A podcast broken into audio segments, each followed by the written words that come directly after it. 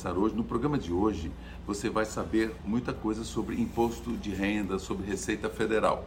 É, nós vamos conversar com advogado e consultor tributário, analista tributário da Receita Federal aposentado, secretário do Sim de Receita que, e também é, integrante do Profaz, Programa de Governança e Modernização Tributária dos Municípios de Rondônia. Francisco Pinto, seja bem-vindo aqui no Justiça Sem Fronteiras. Tudo bem com você? Tudo bem, Celso. Obrigado pelo roso convite. Obrigado por recebê-lo aqui em Porto Velho, a nossa, nossa terrinha aqui, né? Matando a saudade.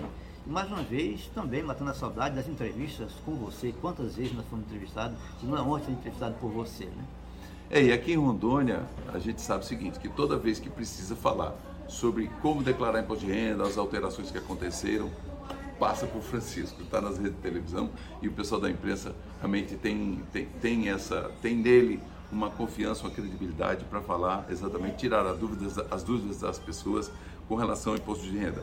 Nós vamos falar no, no podcast de hoje, então fica ligado aqui, nós vamos falar sobre essa. Uh, nós passamos um processo eleitoral até um pouco é, acirrado, mas o presidente eleito, o presidente Lula, ele falou que vai fazer um reajuste é, na tabela progressiva do imposto de renda, ou seja, é, subir é, a declaração para isenção, né, de declarar de até o ganho de 1903,98 para 5 mil reais. Ou seja, então isso aí, como que isso vai ser possível, nós vamos saber também aqui no nosso podcast de hoje. Nós vamos saber, saber também sobre pensão alimentícia, né? É, a pensão alimentícia judicial, que o Supremo decidiu é, deixar fora a, a, pensão com relação ao imposto de renda, o que, que isso afeta na sua vida. E também sobre o imposto territorial é, rural, o ITR, algumas dicas importantes. Tá aí. Seja bem-vindo aí, Francisco. Tudo bom? Que bom te ver. Sempre uma pessoa que está ligada, um grande amigo. Tudo de bom? Tudo bom, obrigado mais uma vez pelo convite e vamos tentar esclarecer alguns pontos da matéria que você já é, anunciou aí. Quais as principais dúvidas hoje quando a pessoa vai fazer a declaração de imposto de renda até aqui que, que você normalmente que tem sido recorrente nessas suas entrevistas e o que, que o nossa, a nossa audiência precisa saber também e não passar batido na hora de declarar imposto de renda? Primeiro, eles querem saber quem está obrigado a declarar, o que, que pode abater do imposto de renda para melhorar o resultado, mais restituição, menos imposto a pagar, e o que fazer para não cair na famosa malha fina. Né? São as questões principais que o contribuinte tem a dúvida na hora de prestar contas com o leão. É. E o leão não dorme. Pelo menos a gente percebe que é, ele está sempre atento e a gente também tem que estar tá atento a todas essas mudanças de legislação, né? E isso é importante. Agora, e com relação a essa questão do, de subir a régua aí, que o, o, o presidente eleito Luiz Inácio Lula da Silva, ele prometeu que vai subir essa régua para 5 mil reais para que as pessoas não precisam declarar imposto de renda, ou seja, dá um, um pouco mais de, de, de refresco para as, para as pessoas que até já não ganham muito, às vezes tem que passar a declarar imposto de renda. Esse valor aqui é mensal, é isso? Mensal. Tá. É, primeiro, é, convém lembrar que hoje, desde 2015, a tabela do imposto de renda não é reajustada, Celso, desde 2015 para o ano do exercício 2016.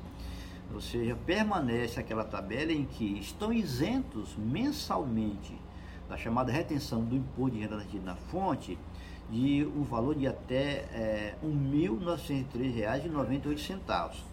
A partir daí você tem a alíquota de 7,5%, 15%, 22,5% e 27,5% acima de quem do valor de R$ 4.664, certo? Quatro alíquotas.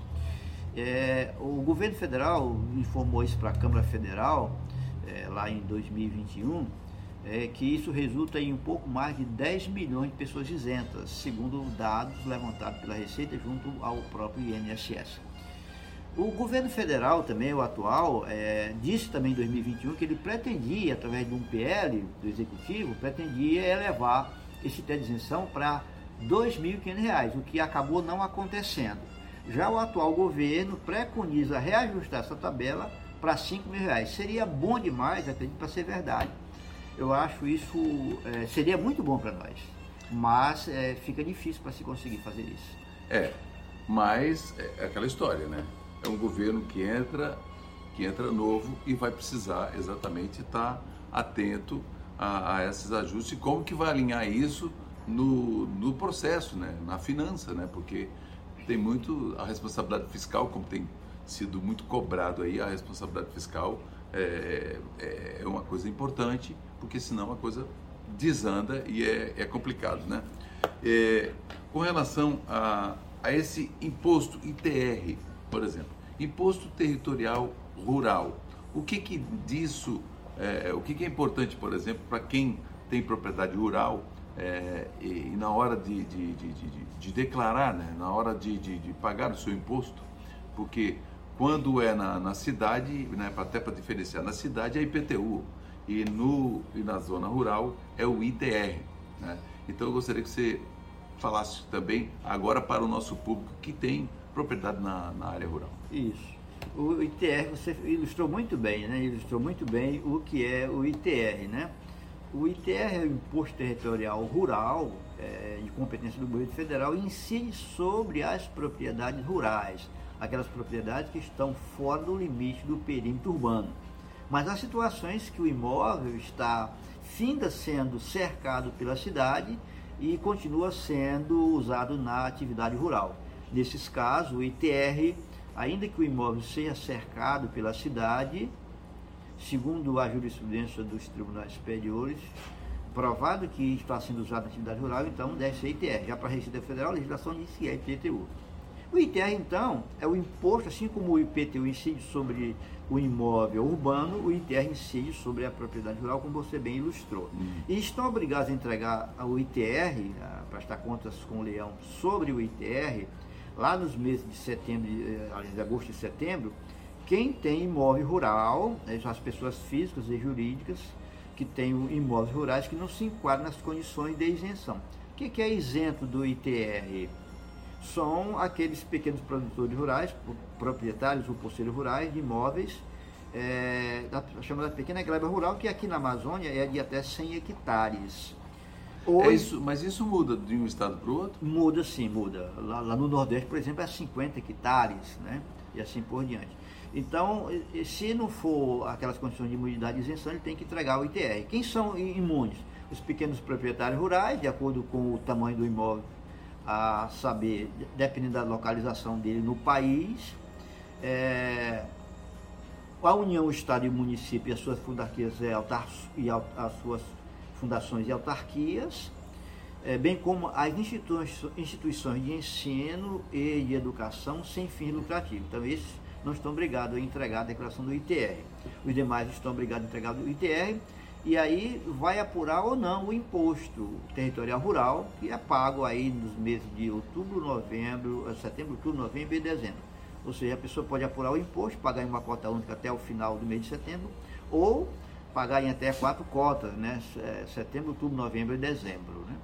Agora, agora me diga uma coisa, se a pessoa tem propriedade rural, é como o IPTU, se a pessoa não paga, isso aí pode redundar, de repente, em alguma multa ou até mesmo porque o IPTU a gente sabe que pode até penhorar, né?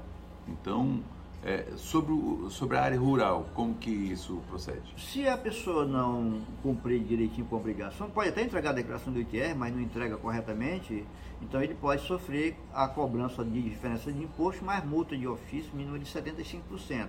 Não pago esse valor, fica em cobrança junto à Receita Federal, um período amigável, geralmente 60 dias, depois se não pago, vai para a dívida ativa da União para inscrever essa dívida na Procuradoria-Geral da Fazenda Nacional. E, posteriormente, se não pago, pode ir para a execução judicial. E aí, se houver penhora, vai uma série de questões. Sim. Às vezes, dependendo da situação, não pode penhorar aquela propriedade, porque nele mora a família e assim por diante. Mas era passivo, sim, de execução judicial, com penhora e leilão daquela propriedade para pagar a dívida para com a União. Além disso, antes de chegar nessa fase, a pessoa já fica com aquele imóvel negativado. Ele não pode tirar uma certidão negativa daquele imóvel para fazer uma eventual transação, um financiamento bancário, um financiamento rural e assim por diante. É porque daí é resultado. O, o CNPJ ou o CPF fica comprometido nessa questão. Não é isso? Isso, mas no caso do imóvel rural, ele tem uma matrícula, ele tem um número junto à Receita Federal e ao INCRA, né? Então Sim. ele foi negativado, negativado o imóvel. Claro que isso também, é, por extensão, também o CPF da pessoa em cujo nome está esse imóvel, que pode ser posse ou propriedade. Ah, tá certo.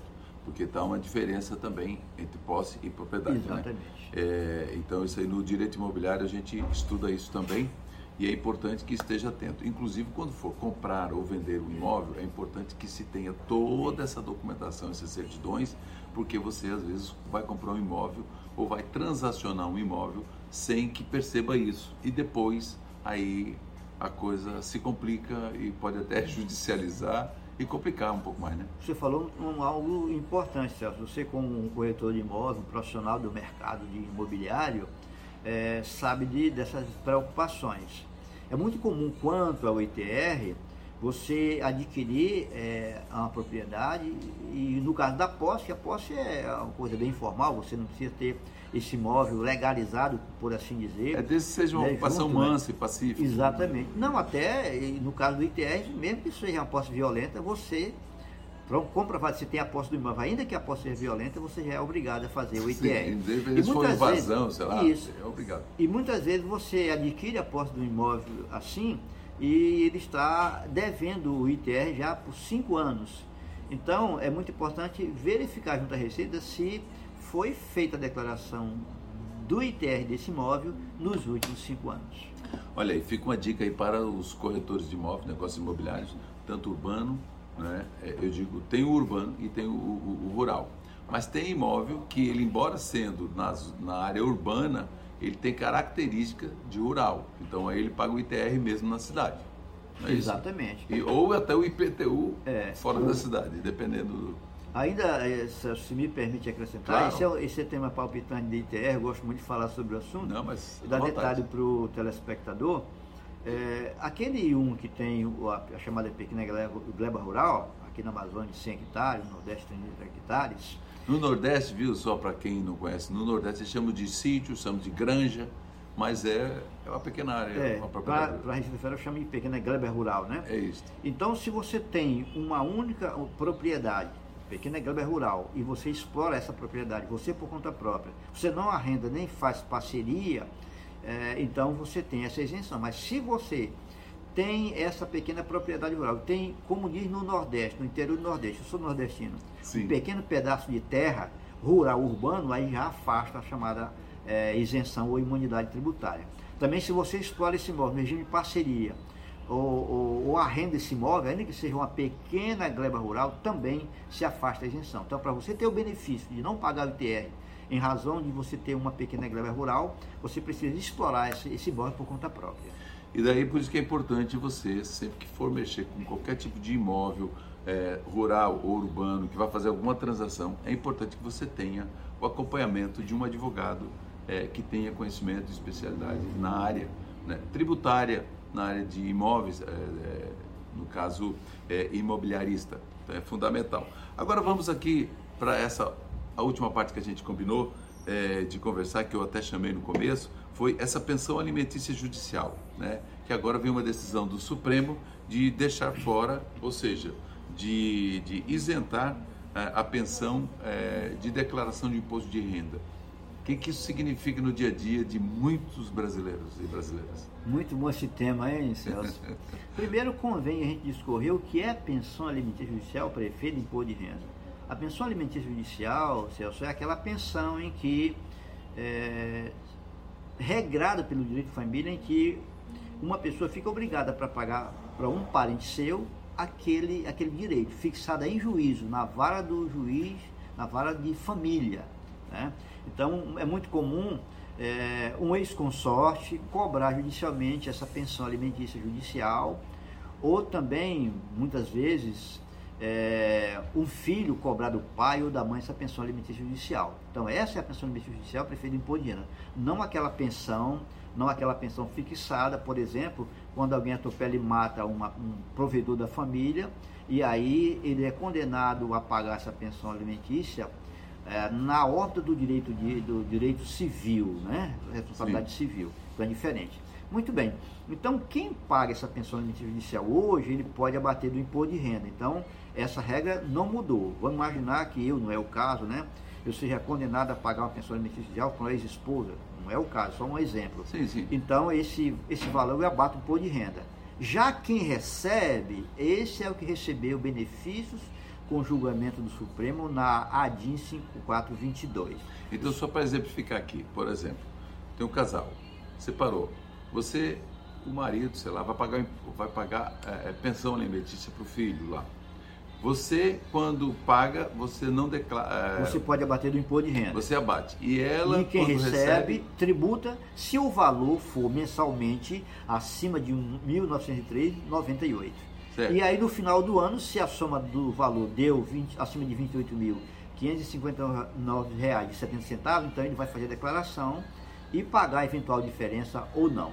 Certo. E se caso essa, essa régua que o, o, o, presidente eleito, o presidente Lula, declara que vai passar para 5 mil reais, ou seja, aí essa. Acompanha também. Acompanha também. Agora a decisão do Supremo fixou o quê?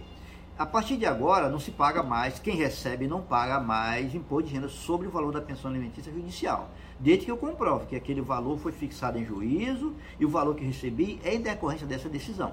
Se eu receber alguma coisa a mais do valor fixado em juízo, não se aplica então esse benefício. É, e também é o seguinte, se aquela pensão, ele, a, a, o, o, pai da criança, vamos dizer assim, ele disse, olha, não, eu vou dar X, mas não passou pela área judicial, não não está não tá coberto por essa decisão não. do Supremo. Quem é somente paga, judicial, né? Exatamente. Quem pagou a mais não pode abater no imposto de renda e quem recebeu vai tributar normalmente. Agora veja só, a decisão do Supremo diz que a partir de agora não se paga mais e além disso quem pagou de 2018 para cá vai poder restituir, buscar esse valor de volta. Um procedimentozinho, é, hora simples, hora um pouco complexo, junto à Receita Federal.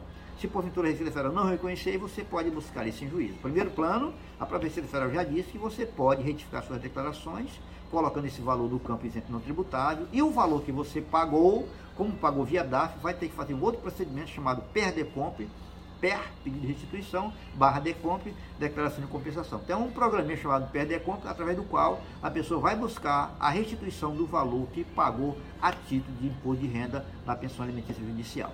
E qualquer dúvida, onde entrar em contato para tirar essas dúvidas? O meu fone é o 69 9 99 20 21 78. Repito, 69 9 99 20 21 78. Pronto. E também você pode procurar aqui a, a produção do Justiça Sem Fronteiras, arroba Justiça Sem Fronteiras, é, ou 69, que está aí o telefone, é, 98173 é, 6662. Repito, 83 98173 6662. Aí fala comigo que a gente faz esse encaminhamento aí também. Eu quero agradecer aqui, o Francisco. Bom, você teria mais, é, nós temos mais um tempo ainda aqui. Assim, é. ultimamente eu, é, eu, tenho sido demandado pela mídia sobre a questão do PIX, que completou dois anos agora no 2016. Ele pergunta se, no caso de recebimento do PIX, é, de forma, como dizem os meus consulentes, de forma indiscriminada, no banco, isso pode afetar, eu posso ter problema com o leão, porque eu tive valores vultosos na minha conta bancária? A resposta é sim não. Lembro que, nesse caso, Lá em 2015, a Receita Federal baixou uma normativa número 1371, que obriga os bancos a informar todo mês o movimento bancário das pessoas físicas acima de R$ mil reais e das pessoas jurídicas acima de R$ mil reais. Pois bem, então isso, com base nisso, lembra até que houve uma ADI, é, aliás, quatro ADI lá em 2016 de constitucionalidade, pelo PTB, pelo PSOL, e também pelo, pela CNI, Confederação Nacional da Indústria, e a Confederação Nacional do Comércio. Toda julgada improcedente, o relator foi o ministro Dias Toffoli, acompanhou a maioria, apenas dois ministros, Marco Aurélio e Celso Melo, julgaram contra. Mas com base nessa, nessas ADIs, a decisão é que os bancos continuam obrigados a informar para a Receita Federal essa movimentação bancária. E aí eu fico sujeito a prestar conta. Se aquele valor configurar rendimento para a Receita Federal, eu vou pagar imposto de renda normalmente. Mas se eu comprovar que não se trata de rendimentos, como mais não foi o empréstimo que eu fiz, é, ou aquele valor já está dentro da minha receita tributável, informada da receita tributável, não tem problema. Mas lembrando que com base nessas decisões da, do, do, Supremo e a própria norma da Receita Federal, Lei Complementar 105/2001 e a informativa número 1371 de 2015, e o banco fica obrigado a informar todo mês para a Receita a minha movimentação bancária, o que pode impactar no imposto de renda. Tá, mas a priori não precisa declarar a movimentação do PIX.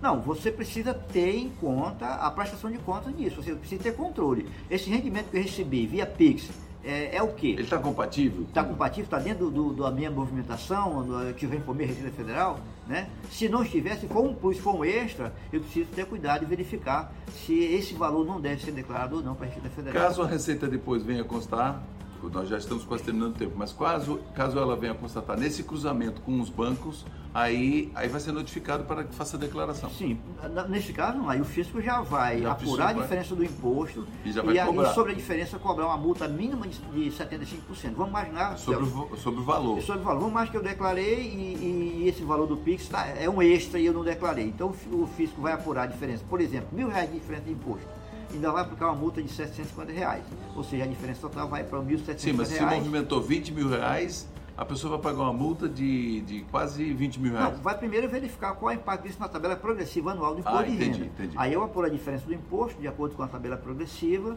e sobre a diferença o fisco vai aplicar mais 75% de multa de ofício. Então, independente de, for, de ser retroativo, desde quando criou o PIX, a gente ah, pessoal, não, para o PIX e tal, mas lá na frente o leão pode dizer, ei, espera é, aí exatamente, tá... é, exatamente. Não é porque é Pix, é qualquer renda a mais, se não foi declarada, eu, então, eu estou sujeito a uma sanção pelo Fisco Federal. Muito bem. Francisco, ó, agradeço demais aqui e também agradeço aqui o bistrô, é, o bistrô é Caju? Bistrô Caju aqui em Porto Velho, que nos cedeu esse espaço maravilhoso aqui para a gente gravar o, o, Justiça Sem Fronteiras. E a gente vai colocar aí os arrobas aí para vocês conhecerem. Então tá aí, eu agradeço muito e você aí que acompanhou, gostou, compartilhe, se inscreva no canal, ative o sininho que é para você não perder os outros episódios também. Obrigado, Francisco, e até o próximo encontro aí. Eu que agradeço e até uma outra ocasião. Valeu, gente. Tchau. Até a próxima.